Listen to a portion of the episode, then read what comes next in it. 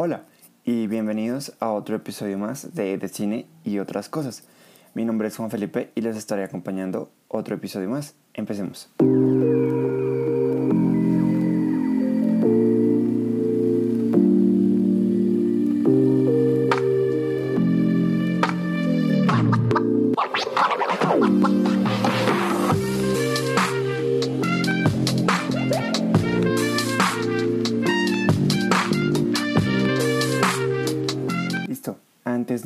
Este tercer capítulo o episodio, les quiero compartir una noticia o un update o una actualización. Por temas personales, y digamos que sí, la idea era primero poder subir un podcast todos los miércoles. Sin embargo, por cuestiones de tiempo, por cuestiones de trabajo, no voy a poder hacerlo. Entonces he tomado la decisión de hacerlo cada 15 días. Es decir, van a tener un capítulo nuevo cada 15 días, pero en Instagram van a tener un tráiler del capítulo anterior. ¿Cierto? Esta semana que pasó pudieron ver que subimos un pequeño tráiler del capítulo número 1 o del episodio número 1 y también lo subimos a YouTube. ¿Listo? Entonces lo van a tener cada 15 días y bueno, ese era el pequeño update que les quería como comentar. Ahora sí, empecemos. Hoy en el episodio número 3 les voy a hablar de Defending Jacob. Como el título lo dice, una obra maestra del drama digna de un premio como las mejores. Entonces, desde el 2019 cuando Apple anunció su servicio de streaming de series y películas Apple TV Plus, eh, no a finales, perdón, a principios del 2019, anunciaron muchas series producidas por ellos mismos y muchas películas, digamos que como exclusivas y producidas por Apple TV, ¿no? Impactó muchísimo porque hay mucha gente que no confía como en las empresas de tecnología que se empiezan como a destacar o a dedicar a otras cosas. Caso Amazon, por ejemplo, que empezó como Amazon y tiene Amazon Web Services, tiene Amazon Prime, tiene Amazon Video, tiene Amazon Music, bueno, muchas cosas. Pero bueno, en este caso les voy a hablar de una serie en específica y les daré mi opinión y resumen sobre Defending Jacob, las la, la, primera temporada. Entonces, esta serie es una, una excelente producción. No hay, no hay otra palabra para describirlo. Una excelente producción y una obra maestra del drama, digna de un premio como las mejores, como lo dice el título. ¿Por qué? Porque tiene una manera muy curiosa y muy específica de contarlo, ya que es basada en un bestseller. Cuando haces una producción basada en un bestseller o en un libro, está bien que no incluyas todos los detalles porque no se puede por primero derechos de autor, segundo diferencias creativas. Recuerden que un escritor no está tan involucrado en la parte de producción, en la parte de dirección y en la parte creativa de una película o una serie cuando le dicen al autor, venga, vamos a hacer un libro, una película o una serie de su libro, pero usted no va a poder estar involucrado en la parte creativa. Ahí es cuando está bien que no sea exactamente igual, porque no lo pueden hacer exactamente igual. No se puede proyectar exactamente igual qué es lo que en realidad el autor quiere, ¿listo? Pero es, es una, una producción impresionante y digamos que como la historia está basada en este libro, si así fue la serie, no me imagino cómo será el libro. Entonces, eh, excelente por parte de Apple y muy bien porque con base en, esta serie, eh, pues van a poder conocer más el libro. Ahora sí, empecemos un poco. Eh, les voy a, a, hablar un poco sobre el primer, sobre la primera temporada entonces, para darles un poco de contexto e información extra de la serie basada en el libro Defending Jacob, escrito por William Landay, está protagonizada por Chris Evans y también está en la producción ejecutiva. El hace de Andy Barber, está Michelle Dockery, Laurie Barber, Jader Martel, que es nuestro protagonista, puede, puede, puede decir que son nuestros protagonistas, que es Jacob Barber, Cherry Jones, que es Joanna Klein, que es la abogada, ya entenderán quién, abogada de quién, también está Pablo Shaver, que es Neil Logdice, que es el abogado también. Tenemos a Betty Gabriel, que es Pam Duffy, muy interesante también este personaje. Tenemos a Sakina Jaff, que es Lynn Canavan, que también es abogada. Y ahora vamos a entrar con la producción y creación ejecutiva, que es Mark Bomberg, creación y producción ejecutiva. Rosalie Zwedlin, producción ejecutiva. Y Adam Schulman, producción ejecutiva, entre muchos más.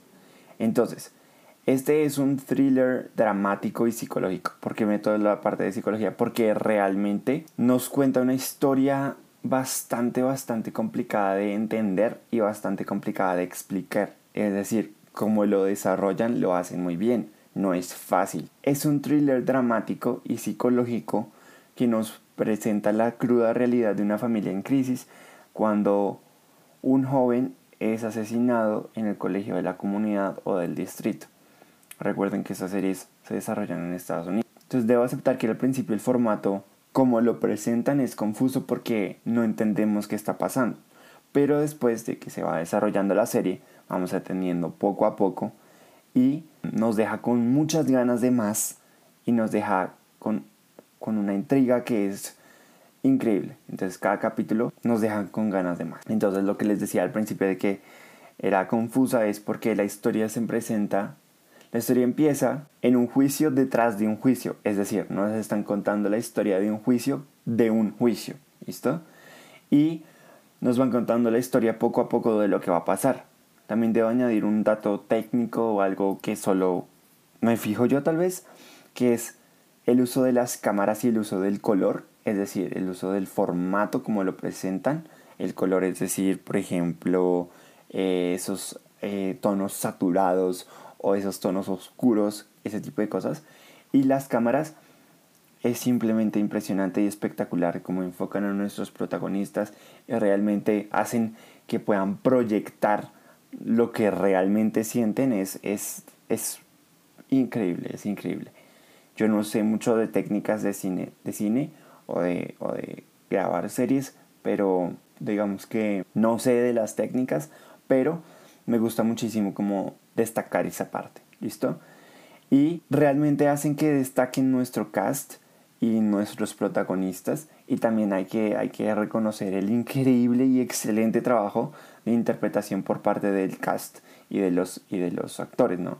Porque no, no siempre es fácil proyectar lo que realmente está eh, queriendo decir o, queriendo proyectar el personaje. Entonces también no hay, no hay manera de describir el, el, nivel de compromiso por parte de los actores en cada uno de sus personajes y que realmente proyectan la preocupación que se refleja en cada parte de la historia. Entonces, cuando nos introducen a esta familia, que es nuestra protagonista, Andy, Lori y Jake, nos introducen a la familia, se puede decir que es una familia relativamente normal, es una familia ideal, madre, padre e hijo, viven en un vecindario bien, viven, eh, el niño va a una, a una escuela bien, eh, el padre es abogado, la mamá es como parte de la junta directiva de eh, como una fundación, algo así parecido.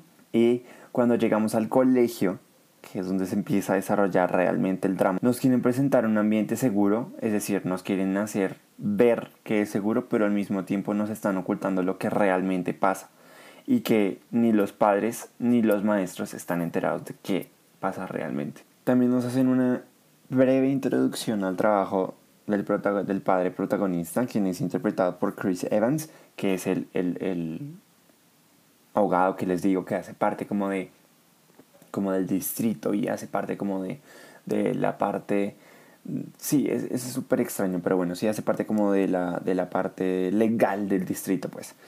Y debo decir que después de 17 años de no acercarse a la televisión es decir a producir series eh, como ya estamos acostumbrados a verlos en películas después de 17 años vuelve a la televisión y realmente lo hace con un regreso espectacular.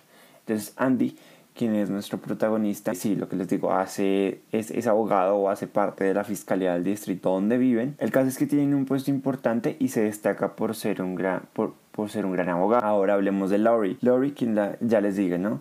Quien es la esposa de Andy, también es protagonista de la historia, hace parte de la administración de una fundación o de un hogar para niños abandonados, algo así parecido, ya se los había comentado. También nos mencionan que estudió arte y la verdad es que no nos cuentan muchos detalles sobre ella, pero se va desarrollando a medida que va pasando la historia. Luego está nuestro gran protagonista o nuestro verdadero personaje principal, quien es Jacob, quien es un joven de 14, 15 años. No recuerdo muy bien exactamente la edad, pero digamos que estudia en una escuela de la ciudad o del distrito o, de, o del, sí, de, la, de la ciudad puede ser. Y lo que realmente nos empiezan a contar viene cuando la escuela de Jacob empieza a sonar una alerta de tiroteo o de, o de como de emergencia. Pues. Y lo que no nos cuentan aún es lo que pasó esa mañana cuando Jacob se dirigía a la escuela o al colegio en el camino, ¿cierto? Pero eso no lo van a contar más adelante. Entonces bueno, empieza a sonar esta alarma, empieza como a resguardar a todos los estudiantes y no, no, les quiero contar nada, les voy a contar un poquito. Es cuando Jacob se dirige de la, de la casa a la escuela, nos cuentan que va por un bosque o un parque, no, no está muy claro, la verdad, como allá los bosques son parques gigantes. sí, no, nos cuentan que va de la casa al colegio o a la escuela y que por el camino se encuentra uno de sus compañeros, quien después nos explican que le hace bullying, o sea, realmente Jacob es alguien inocente porque no es que haga cosas malas, son, son adolescentes y así pasa, pero pues no lo quieren hacer ver de esa manera. El caso es que encuentra a uno de sus compañeros muerto en medio del bosque, ¿cierto? Y ahí es cuando esa parte es la que, no los, la que no nos cuentan y la que desarrollan durante toda la serie, los otros capítulos. Recientemente leí un rumor que decía que el libro no tiene segunda parte, pero es posible que Apple TV Plus esté empezando a producir la segunda parte, porque quedó muy inconclusa, que quedaron muchas cosas sin resolver. Entonces, tal vez, entonces tal vez podamos ver qué pasó más adelante. Sí, este, este detalle del proceso se los cuento para que tengan un poquito más como de contexto, ¿listo? Ahora, cuando se alerta a los estudiantes de que está pasando algo, claro que también se alerta a los padres y sobre todo a las autoridades pues como locales que inmediatamente le avisan al padre de Jacob quien será asignado al caso por el distrito o por, por, el fiscal del distrito. Pues lo, lo, que no sabe es que las cosas se complicarán para él y su familia. ¿Listo? Por lo que Jacob estudia en, en, en esa escuela, por lo que él está como involucrado ahí, en ese conflicto. Y cuando llega a la escuela, hay bastante seguridad, bastante protección, un perímetro, bueno, y le informan sobre la situación e inmediatamente empiezan a realizar una investigación de lo ocurrido. Entonces, a medida de que se va desarrollando la historia, nos cuentan cosas del pasado de Andy, de la relación con su padre, que nunca, pues, que nunca lo había mencionado antes, y también lo débil que puede ser una familia en medio de una crisis y otros aspectos psicológicos que nos van contando. Cuando la fiscal encargada toma una decisión sobre el caso, y los padres de la víctima están presionando por una respuesta para saber qué pasó realmente. Asignan a, otra a otras dos personas encargadas del caso ya que los esfuerzos de Andy por entrevistar a los chicos del colegio no están dando resultado como él lo esperaba y en un impactante cambio de roles acusan directamente a Jacob por haber sido el responsable y posible asesino de Ben. Ben es el muchacho que encontró muerto y que realmente sí está muerto, pero no lo cuentan más adelante. Esto cambia todo el camino de la historia. Ahora Andy ya no se puede involucrar en la investigación por... Sí, no, se puede involucrar porque hay intereses de por medio y no pueden hacer eso. Aparte de eso, estaban acusando a Jacob sin suficiente evidencia sobre la muerte de Ben. Tienen un argumento sólido pero no tienen una evidencia. Y aquí es donde viene lo más intrigante e interesante. Es cuando empiezan a contar sobre el proceso que debe llevar la familia de Jacob al ser acusada. Esto es la familia Barber. Andy decide contratar a una abogada, la mejor realmente. Se la cruza en, al principio.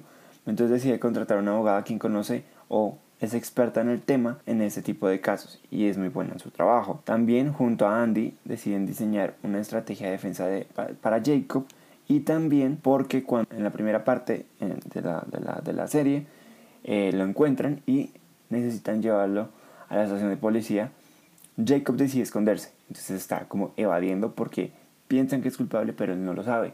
Y aparte habló de algo que no debía hablar. Entonces, el drama, el, el quick del asunto realmente empieza cuando los padres de Jacob deciden que se quede en casa para evitar situaciones que comprometen el desarrollo del caso. Es decir, para que no haya situaciones comprometedoras en la escuela, en la calle, en sitios públicos.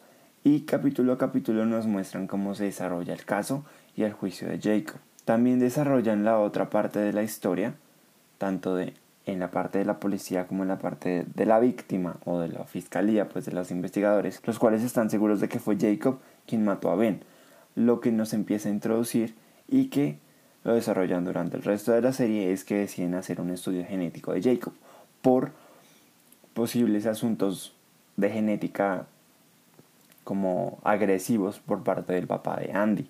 Entonces deciden hacer ese estudio genético con una genetista específica que es como psicóloga pero genetista, algo así.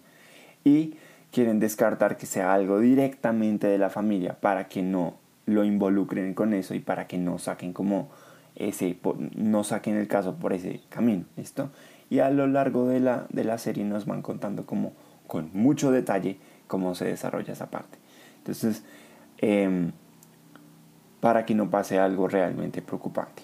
Y aquí es donde hay más tensión entre Laurie y Andy, ya que ella está dudando de que Jacob pudo haber matado a Ben. Y él, o sea, Andy, el papá, lo defiende. Entonces al entender toda la historia de la familia de Andy se lleva una gran sorpresa, ya que el padre de Andy está en la cárcel por un crimen que había cometido anteriormente, que nunca le comentó a su esposa, precisamente para evitar este tipo de cosas. Cuando Andy se da cuenta de, de que la investigación está omitiendo un dato fundamental por un personaje que es un poco extraña la manera en cómo lo introducen, pero sí, tiene sentido después, y que es un sospechoso también, estaba el día de la muerte de Ben en el parque, quien ya lo habían acosado, acusado por acoso de menores en la tienda en la que trabajaba. Y luego nos introducen a ese personaje quien estaba acosando para contarnos la historia. Y y quien Andy estaba investigando por su parte. Cuando finalmente convence a una de las investigadoras, Pam Duffy, quien ha estado a lo largo de su camino en la parte judicial, pues, y que realmente él consideraba que